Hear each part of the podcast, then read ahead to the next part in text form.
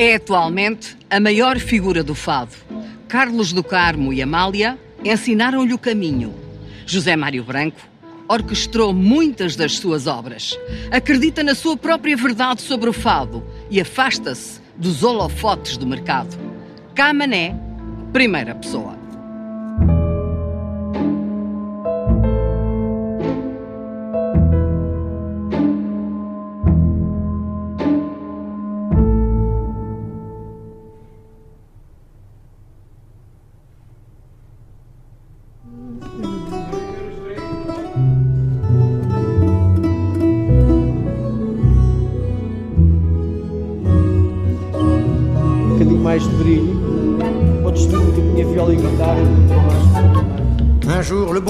Front soucieux, se dit mon vieux, ton grand ciel bleu n'a rien de rose.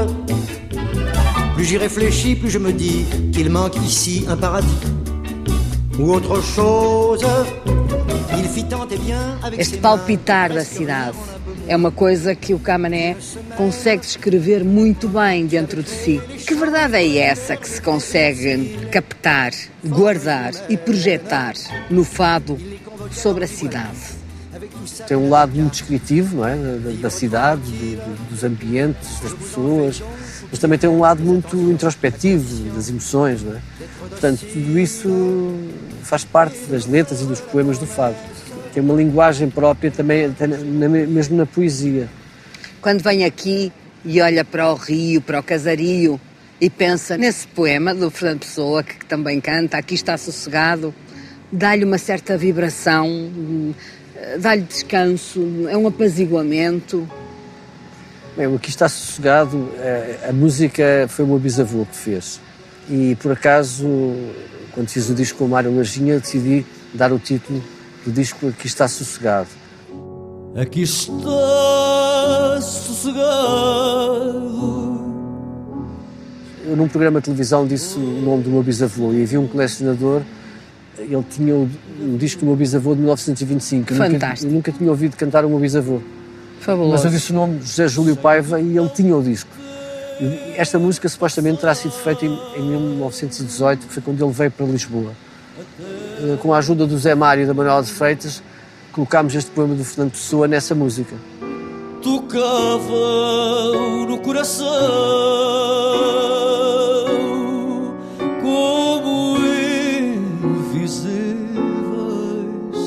serpentes.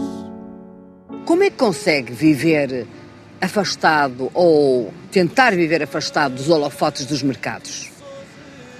Bem, eu faço a música que acredito, não sei fazer outra. Não, não, não, tem a ver com uma verdade que é minha. Não quer dizer que, que, que eu tenha razão ou não tenha razão. Mas a verdade é que eu sou cantor porque sou fadista, tenho esta forma de cantar, acredito na, no fado, na expressão, no lado mais intimista do fado. Portanto, não quero fazer nada eh, que seja contra aquilo que eu acredito. Eu cresci no meio do fado, eh, tenho muitas opções dentro do fado, tenho muitas opções. Não preciso estar à procura uh, de caminhos que não são a minha verdade, não é?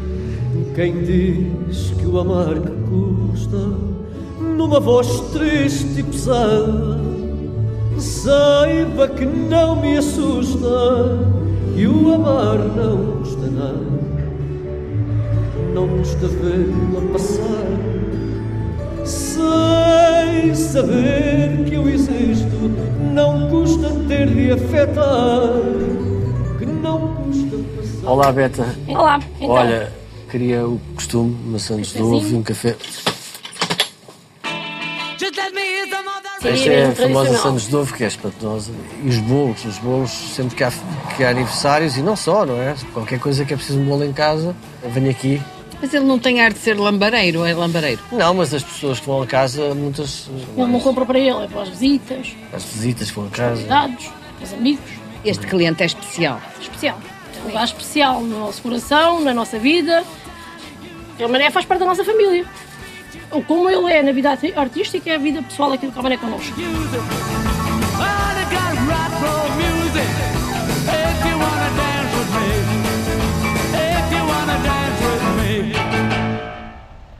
Quem diria aqui que no centro de Lisboa está Um relojoeiro à antiga. Eu venho aqui sempre arranjar. eh, Este, por acaso, precisa de mais and- andar no seu pulso. Mais atenção. Porque isto aqui é, é engraçado, porque havia aqui um talho. O guitarrista, que é um dos melhores guitarristas portugueses de sempre, que é um guitarrista que toca para mim, o Zé Manuel Neto, por exemplo, trabalhava, trabalhou neste talho. E os senhores do talho eram, eram e são super E simpáticos. ainda continua a ser continuam uma a ser pessoa super- muito simpática. E eu lembro-me quando era miúdo e, e cantava nas casas de fado, no, no Faia, no Senhor Vinho, eles iam sempre ouvir-me cantar.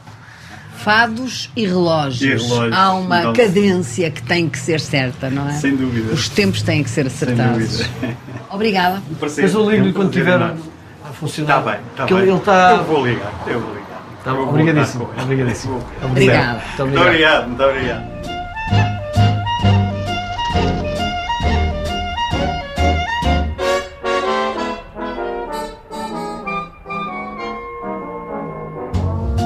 I'm gonna sit Moraria, tal como o nome diz, foi uma zona ocupada durante muitos séculos, por- também por mouros. E hoje é uma zona multicultural. O fado soa bem nesta multiculturalidade.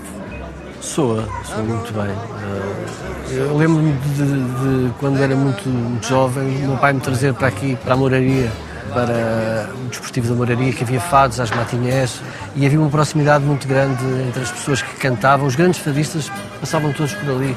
O fado tem nacionalidade ou tem só um sentido de pertença a um destino? Eu acho que o fado tem, tem uma nacionalidade, tem é uma música que tem uma estética que tem a ver com o nosso povo, com a nossa forma de cantar, de, de- de interpretar e de, expressar os sentimentos da música. Mas eh, ultrapassa as barreiras da língua. believe it came from you.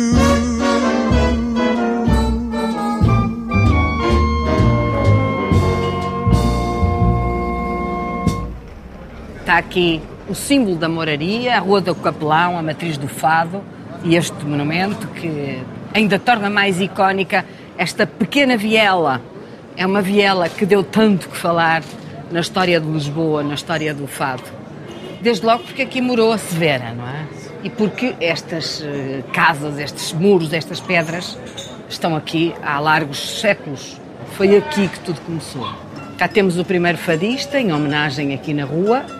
Fernando que é Maurício. Fernando Fernando Maurício. Portugal, velha cantiga. Lembro-me de conhecer muito jovem. eh, Aos fins de semana, os meus pais levavam-me à adega Mesquita.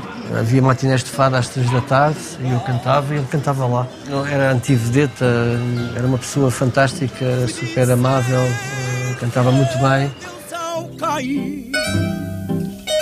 A grande, Argentina Santos. a, a enorme Argentina Santos. Lisboa, que linda és. Aquele gesto tão peculiar dela, não é? Depois da ovação e mesmo durante o fado. Lisboa de as descobertas de tantas Amália a interpretar a Severa, imortal.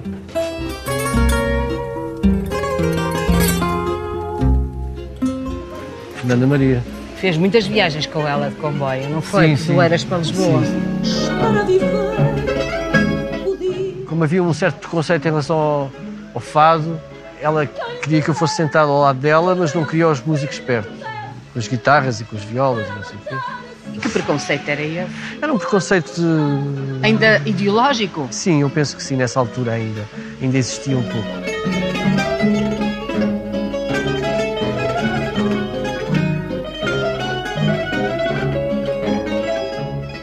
E este senhor que aqui está, gosta de fado? Sou fadista, fadista? profissional.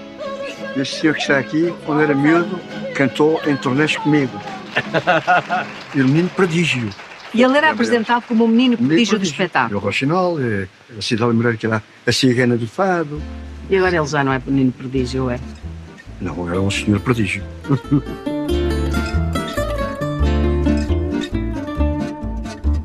Sou o bairro alto e olho sempre de alto para as tristezas que Lisboa tem. Sou o bairro alto, pronto a dar o salto para um tempo novo que aí vem. Todo Às vezes é preciso calar o silêncio que há dentro de nós. Até que um dia calei esse silêncio e comecei a cantar. Sebastião Belfort Cerqueira. Eu sei que é um poeta que lhe diz muito, mas não foi bem assim. Não foi para calar o silêncio que começou a cantar, pois não. Nessa altura foi para hum, expressar aquilo que tinha aprendido, uh, os discos de fatos que tinha ouvido. Ao princípio soou muito estranho, mas depois deixou de ser estranho, passou a ser uma coisa que fazia parte de, de, dos meus dias, ouvir fados. Acho que, que, também ficou muito presente em mim aquela forma de canto, não é? Porque Aprendeu as palavras. Aprendi as palavras, mas aprendi também a intuação, aquela característica que tem a ver com, com, com, esta música, aquela estética, tudo. Para um miúdo de 7 anos, 8 anos, o fado e a intuação e a melancolia não é uma coisa fácil. São, portanto, não só a melodia, mas as palavras, as histórias, as histórias que, que vão atrair. Em toda a história do fado, cada fadista cantava um poema diferente, uma, uma história diferente, um, umas mais descritivas, outras mais introspectivas. Transformavam um bocado a música, porque havia o registro emocional, não é? A Amália cantava a estranha forma de vida no Fado Bailado, do Marceneiro, que era um poema dela. Foi por vontade de Deus que eu vivo nesta ansiedade, que todos os ais são meus, é toda a minha saudade, foi por vontade de Deus. O Marceneiro cantava outra letra. Ah, mercê de um vento brando. À mercê de um vento brando bailam rosas nos vergéis e as marias vão bailando enquanto vários maneiros nos harmónios vão tocando. Marceneiro fez a música para o Fado Bailado para essa letra. Eu decorei as músicas todas do Fado tradicional. Depois, quando eu comecei a cantar os fatos nacionais, eu cantava com, com quadras, setilhas, quintilhas, decassílabos, que, que eram poetas populares que escreviam para mim. E eu, e eu comecei a cantar fados a falar da, da mãe, da, da escola, de coisas que tinham a ver com a minha idade. Manuel da Silva Ferreira pode ter sido um desses poetas populares. Silva Ferreira, lembro que uma vez uh, estava no Copos Bar, uma casa de fados em Cascais. Agora lembro-me dessa história engraçada. Fui falar com o Silva Ferreira, porque ele fazia fados para o Rodrigo que eu até gostava muito, e fui, fui falar com ele e disse: Não quero fazer um, um fado para eu cantar? E ele de repente fez-me logo um fado. E fez-me uma quadra que era: Eu sou a sombra pequena que ainda não sabe entender o que a vida me vai dar quando chegar a viver. Coloquei essas quadras num fado tradicional, Carlos da Maia em quadras. Foi a primeira vez que viu o marceneiro, foi em Cascais, no Arreda? Sim, sim. Como é que foi esse encontro? Foi, foi uma, uma noite em que, que ia haver uma noite de fados dedicada ao marceneiro. Eu desci as escadas, tive vergonha de falar ao marceneiro e segui em frente. Pronto, e, sentei-me numa mesa e, por acaso, à minha frente estava sentada a Amália o Carlos Conde, que era um grande poeta também. Estava o marceneiro, mas estava o Zé Pracanas, estava uma data de fadistas as casas eram muito bem frequentadas, essas casas em Cascais. E... Eram todos muito diferentes uns sim, dos sim, outros. Sim, eram muito diferentes. Marceneiro fascinava-o porquê? Pela palavra dita? Eu acho que foi. Eu fui, fui descobrindo ao longo do tempo várias coisas nele, não é? Ao princípio foi o, senhor já muito velhinho que cantava, depois mais tarde foi perceber aquilo que ele tinha escolhido, os fatos que ele tinha feito, as músicas que ele fez, cheias de expressão, como é que ele fez aquelas músicas, é incrível. Faz... As músicas que eram feitas justamente para as histórias. Sim, para as histórias que ele queria contar, mas, mas as histórias mas a escolha as... das histórias era, fantá era fantástica. Tinham a ver com o cotidiano da cidade, sim, sim. a menina dos caracóis que vinha para Lisboa, vinha para Lisboa. e que corria muitos riscos, sim, muitos sim. perigos. Marceneiro, Amália e Cas do Carmo, eu creio que considera que são fadistas matriciais. Eu acho que cada um à sua maneira, a Amália, o Carlos do Carmo, o Marceneiro. Há ali um lado no Marceneiro que é a composição, porque dos fatos tradicionais que eu mais gosto foi ele que fez. fez. Ele, ele, dizia que primeiro está o poema. Sim. E dizia que o fadista tinha que ser um ator. Sim. Isto significa que ele dava uma grande importância à interpretação, do interpretação desse poema. Ao registro emocional de cada poema, de cada história. Mas há marchas, no Marceneiro há marchas mais tristes, mas há também umas marchas mais alegres. Há uma marcha que ele canta: Batem à porta, quem é? Ninguém responde, que medo que eu tenho de abrir a porta. À porta, quem é? O guitarrista é ensaiado, ninguém responde, que medo que eu tenho de abrir a porta. E Depois, mais tarde, eu lembro que ele gravou esta música com uma letra a falar das laranjeiras, de- de- de- das árvores, de coisas completamente diferentes e o próprio registro da música era completamente diferente. Portanto, ele próprio podia dar uma cadência alegre ou uma a música cadência era triste. dele, mas a, mas a música era a mesma. Era multifacetado, era, era talentoso Sim, sim. e era marceneiro, desde Sim, logo. marceneiro. Depois também havia uma linguagem no Carlos do Carmo, por exemplo, na- naqueles fados novos que ele fez, para além dos fados antigos, aqueles tradicionais, o Pedro Rodrigues, aqueles fados que ele cantava. Com orquestra, quando o Carlos do Carmo trouxe a orquestra, Sim, não é? mas muito antes disso, por exemplo, o fado As Duas Lágrimas do Orvalho, é o fado de Pedro Rodrigues. Todos os fadistas cantaram o Pedro Rodrigues, mas o Pedro Rodrigues mais famoso que existe e que toda a gente conhece são As Duas Lágrimas do Orvalho. Tuas lágrimas de orvalho caíram nas minhas mãos quando te afaguei o rosto. E todos os fadistas cantaram o Pedro Rodrigues, aquela música. Mas nenhuma ficou na história como aquela interpretação. Isto, eu acho que isto é fantástico. Pobre de mim, pouco valho para te acudir na desgraça, para te valer no desgosto. O menino que ganhou a Noite do Fado, que em 1977 já foi ao Coliseu cantar, mas é em 78 que ganha a Noite do Fado, não é? Não foi em 77, foi considerado pela imprensa a grande revelação do ano. Mas mais importante do que isso tudo é que eu ouvi um espetáculo da Amália durante eh, uma hora e tal, porque a Amália foi convidada para ir cantar à noite do fado e pensavam que a Amália ia cantar eh, dois ou três fados. E a Amália cantou 17. Em 79 é que ganha a noite Em do fado. 79. Em 79. Depois tive o convite para ir para o Faia, fui para o Faia. Compaginando com a tropa. Não, isso foi já depois da tropa, que esta fase toda foi a fase da tropa. Foi... Mas na tropa tinha que trabalhar, não era? Sim, eh, trabalhava, era escriturário no- no- na direção da arma de artilharia. Se não fosse um músico Totrips, como é que tinha sido? Eu adormecia e ele ia lá acordar-me. Abanava-me, Camané, Camané, está lá o, o coronel, está-te a chamar, não sei o quê. Ajudava-me uma série de coisas, coisas que, que ele sabia fazer muito melhor do que eu, não é? Tem tido várias etapas ao longo destes 50 anos de vida. Ah, creio que os seus primeiros oito álbuns são muito marcados pela produção de José Mário Branco. Há um antes e um depois. Sim, o Zé Mário foi fantástico, porque o Zé Mário percebeu o fado da forma que eu. eh, que eu gostava. Quatro letras nos matam, quatro facas que no corpo me gravam o teu nome. Camané, canta como tu quiseres, como a tua intuição. Tu és um grande intérprete. pá. O Zé Mário gostava de fado mesmo. Percebeu que o fado tinha coisas muito boas e coisas menos boas, mas as coisas boas eram muito boas. Ele tinha uma expressão que era: é preciso esgrimir o clichê e elevar a essência. Claro. A, a tal luta contra o preconceito ideológico. Sim, sim.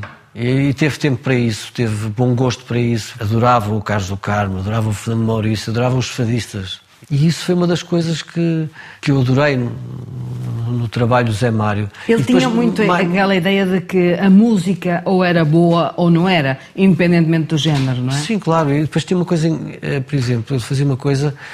O guitarrista e, o- e os músicos eh, eh, também entravam na história.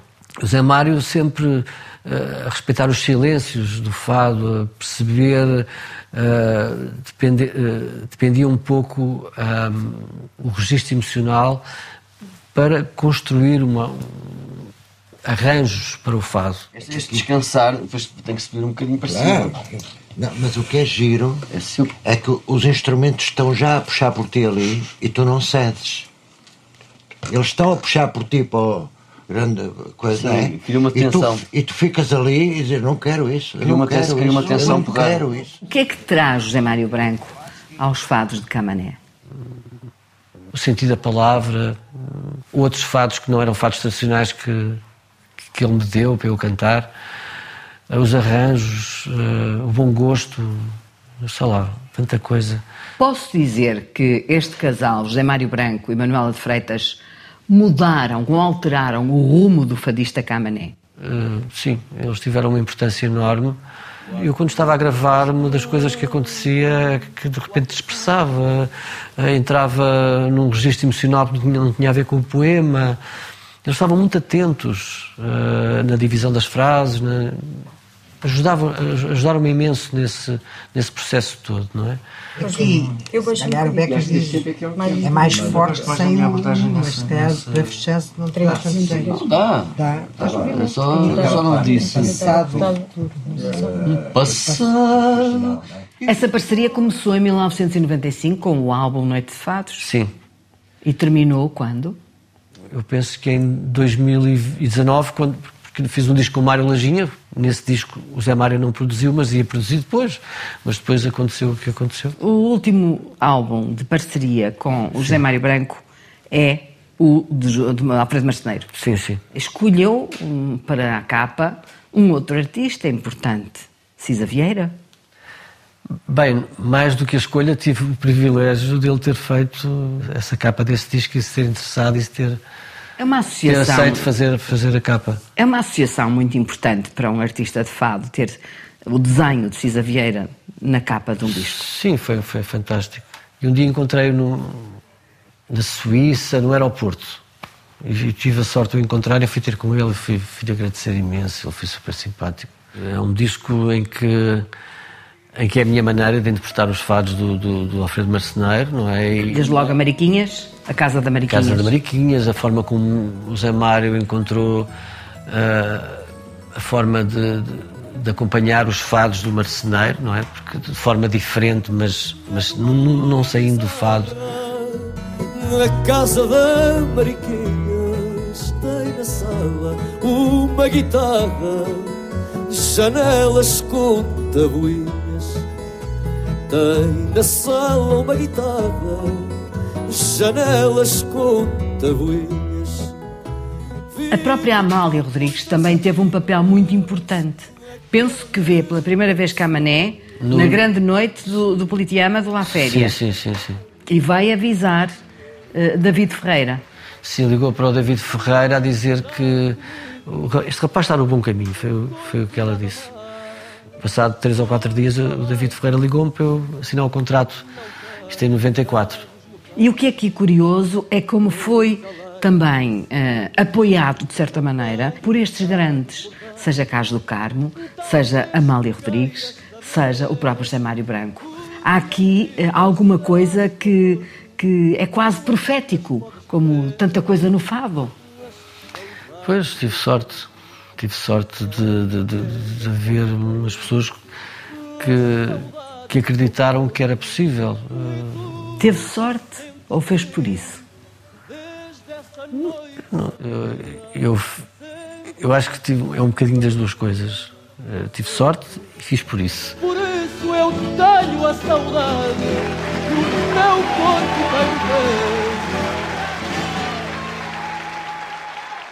E esse caminho levou a que recentemente cantou com a Orquestra de Viena da Áustria.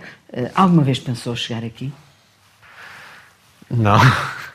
Não, mas foi engraçado porque, porque, isto deve ter acontecido porque eu fiz um espetáculo com a Orquestra da Gulbenkian há uns três ou quatro anos atrás e depois uh, houve este convite passado uns anos para eu fazer com a Orquestra uh, Viena da Áustria. Não é uma orquestra qualquer no contexto europeu, é só Mas, uma das melhores. E também aconteceu com a Sinfónica, com, com a Metropolitana, com uma série de orquestras uh, Metropolitana do Porto, ou não, a Sinfónica do Porto. Pronto, eu acho que o mais importante é, é, é poder cantar os fatos tradicionais também com estas orquestras, porque eles depois fazem arranjos incríveis. Uh, percebem o swing da música, do tempo do fato tradicional.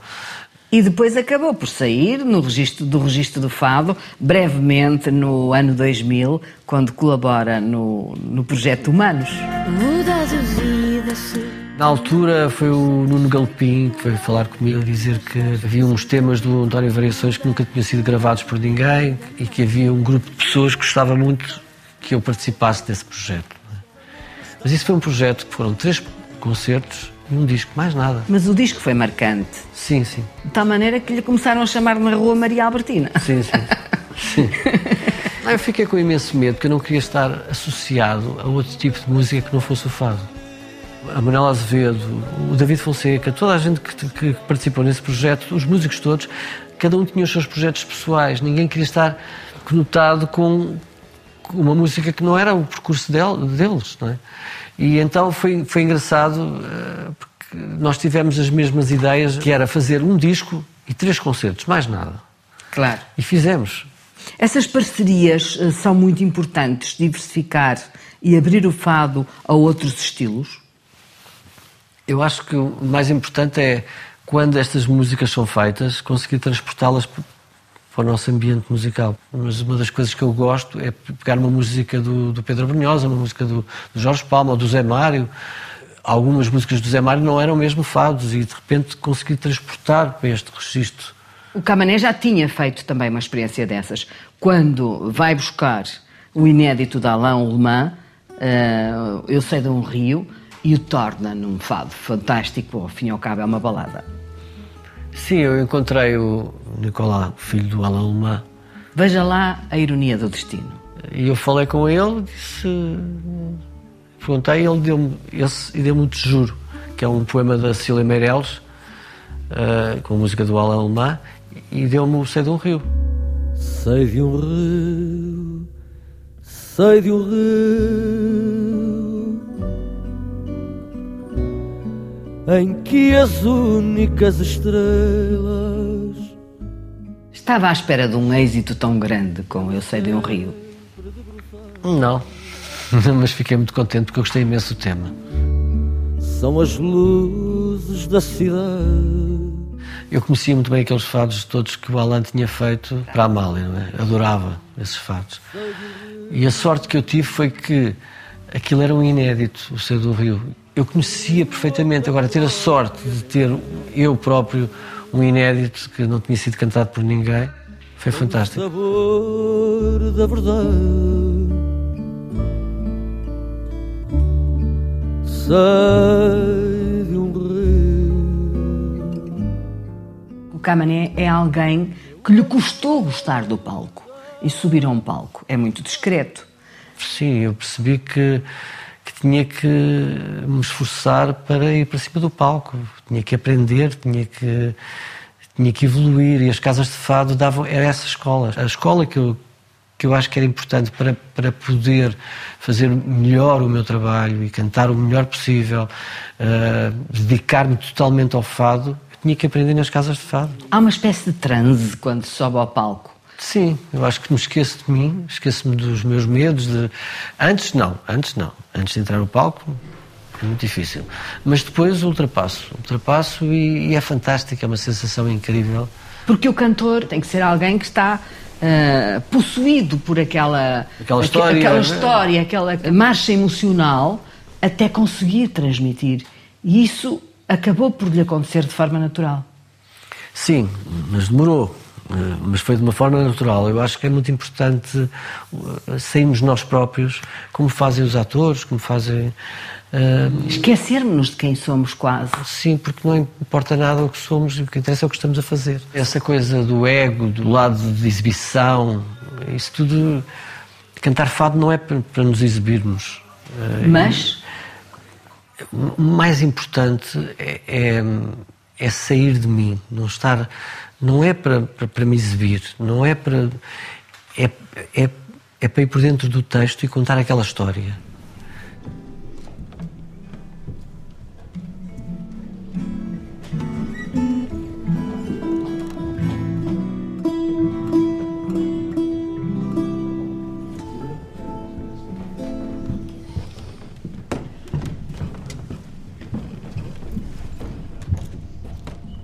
Como é que se constrói essa alma? É capaz de me reconstruir aqui à capela?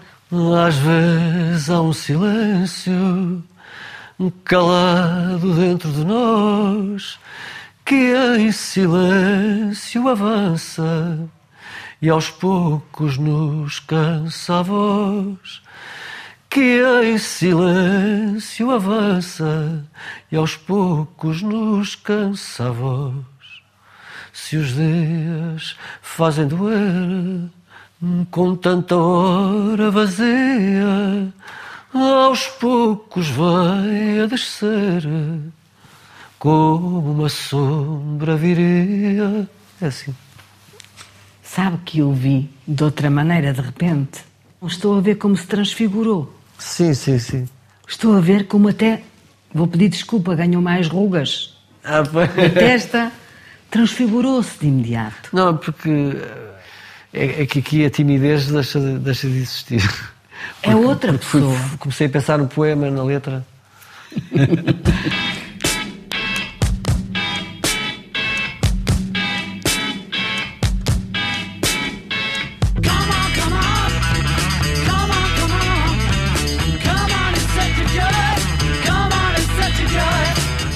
Houve um tempo em que se pensou que ser fadista era ser boêmio. Camané disse-me que mal sai de casa a não ser para trabalhar. Há muitos anos que não saio à noite. Agora, quando vou cantar. Quando vou cantar, sai à noite. É ótimo.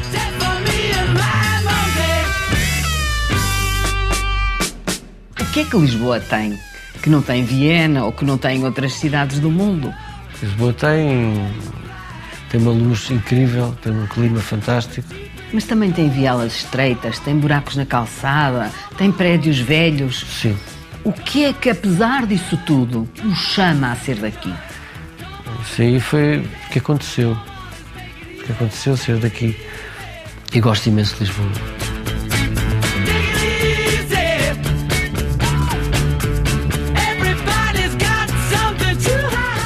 Ser fadista é também ter um trabalho árduo. Sim, eu acho que sim. Quando eu era muito jovem diziam que, que então eh, queres cantar fado e não queres trabalhar? Eu, eu não, não quero trabalhar, mas eu quero que isto seja o meu trabalho. pronto.